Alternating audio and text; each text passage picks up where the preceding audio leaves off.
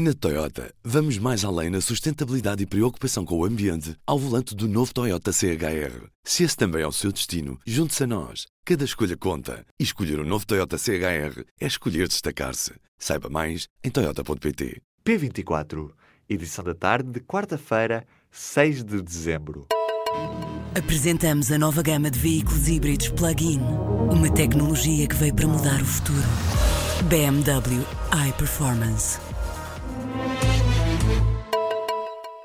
Debate quinzenal nesta quarta-feira no Parlamento, com o Primeiro-Ministro a negar ter dado ordem à bancada do PS para alterar o sentido de voto à proposta do Bloco de Esquerda de taxar as energias renováveis. Catarina Martins, Bloco, disse que uma República das Bananas é aquela que faz sempre os contratos à medida dos grandes interesses económicos.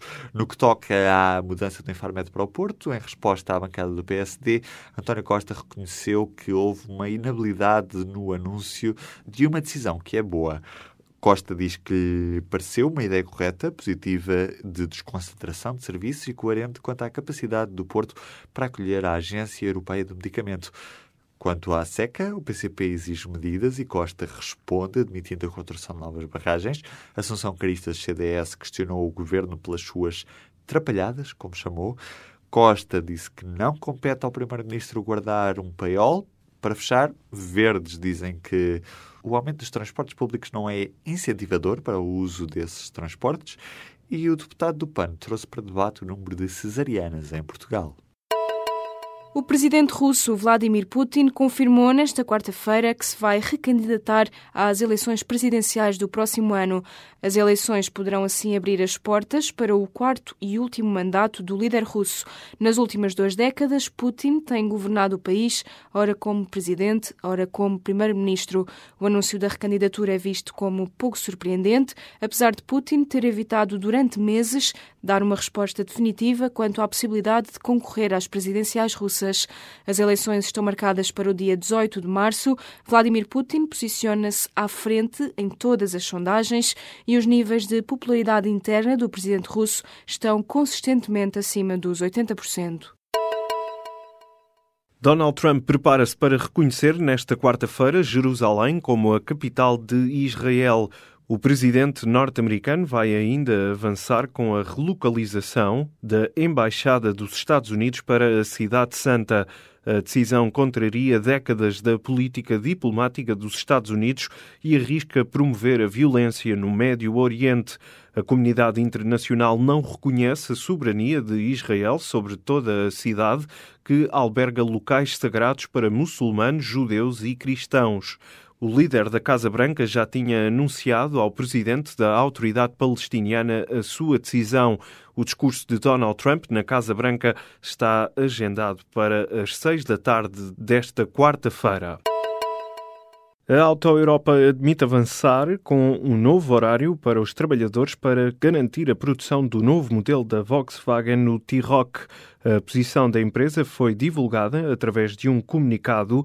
A medida surge na sequência da rejeição de dois pré-acordos negociados com a Comissão de Trabalhadores. A administração da fábrica de automóveis de Palmela lembra ainda que manteve os postos de trabalho, mesmo com a redução do volume de produção, e acrescenta que esta semana dará por concluída a quarta fase do processo de recrutamento de 2 mil novos trabalhadores. A Auto Europa prevê um volume de produção do novo veículo T-Rock que deverá atingir as 240 mil unidades no próximo ano.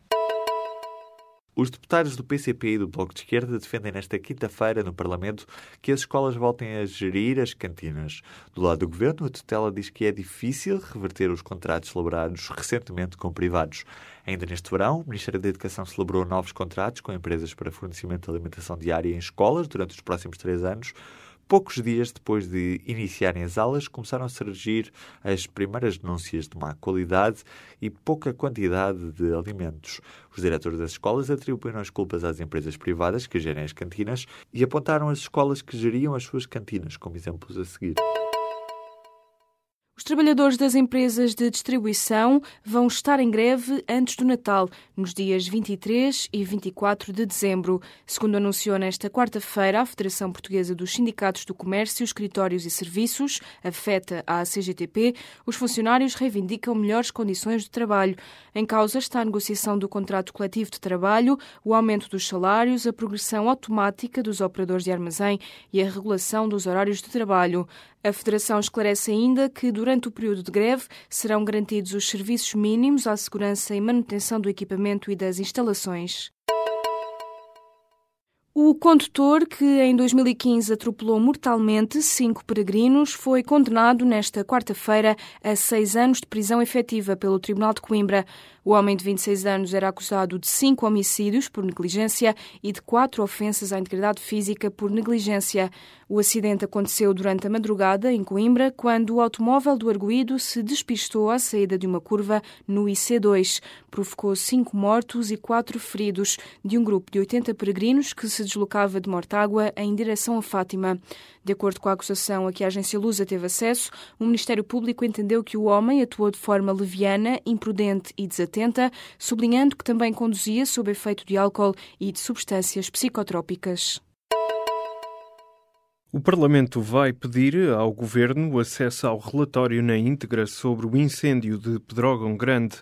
A decisão foi tomada nesta quarta-feira pelos deputados da Comissão de Assuntos Constitucionais, Direitos, Liberdades e Garantias, na sequência do pedido feito há semanas pelo CDS. O presidente da Comissão vai agora contactar o Executivo para divulgar pela equipa do investigador Xavier Viegas. Este é um passo que surge depois da polémica em torno de um capítulo em que constava o nome e os pormenores da morte de cada uma das 64 vítimas do incêndio de Pedrógão. A personalidade do ano da revista norte-americana Time são as pessoas que denunciaram casos de assédio sexual, as vozes que lançaram o movimento. É a descrição usada na capa da revista na referência às Silence Breakers, as mulheres que quebraram o silêncio e que denunciaram casos de assédio sexual e violação. A revista Time considera que as denúncias e ações protagonizadas pelas várias personalidades distinguidas criaram um dos movimentos mais rápido, apoiado pelo impacto da divulgação conseguida através das redes sociais e muito através da hashtag MeToo. Rodrigo Gomes é o vencedor do prémio Sonai Media Heart 2017, no valor de 40 mil euros. O criador venceu como escultura audiovisual aquele que é o maior prémio artístico português na área do multimédia e um dos mais relevantes no domínio da cultura. A obra foi escolhida por unanimidade entre cinco finalistas que mostraram atualmente os seus trabalhos numa exposição no Museu Nacional de Arte Contemporânea, no Chiado, em Lisboa. Na Toyota, vamos mais além na sustentabilidade e preocupação com o ambiente ao volante do novo Toyota CHR. Se esse também é o seu destino, junte-se a nós. Cada escolha conta. E escolher o um novo Toyota CHR é escolher destacar-se. Saiba mais em Toyota.pt.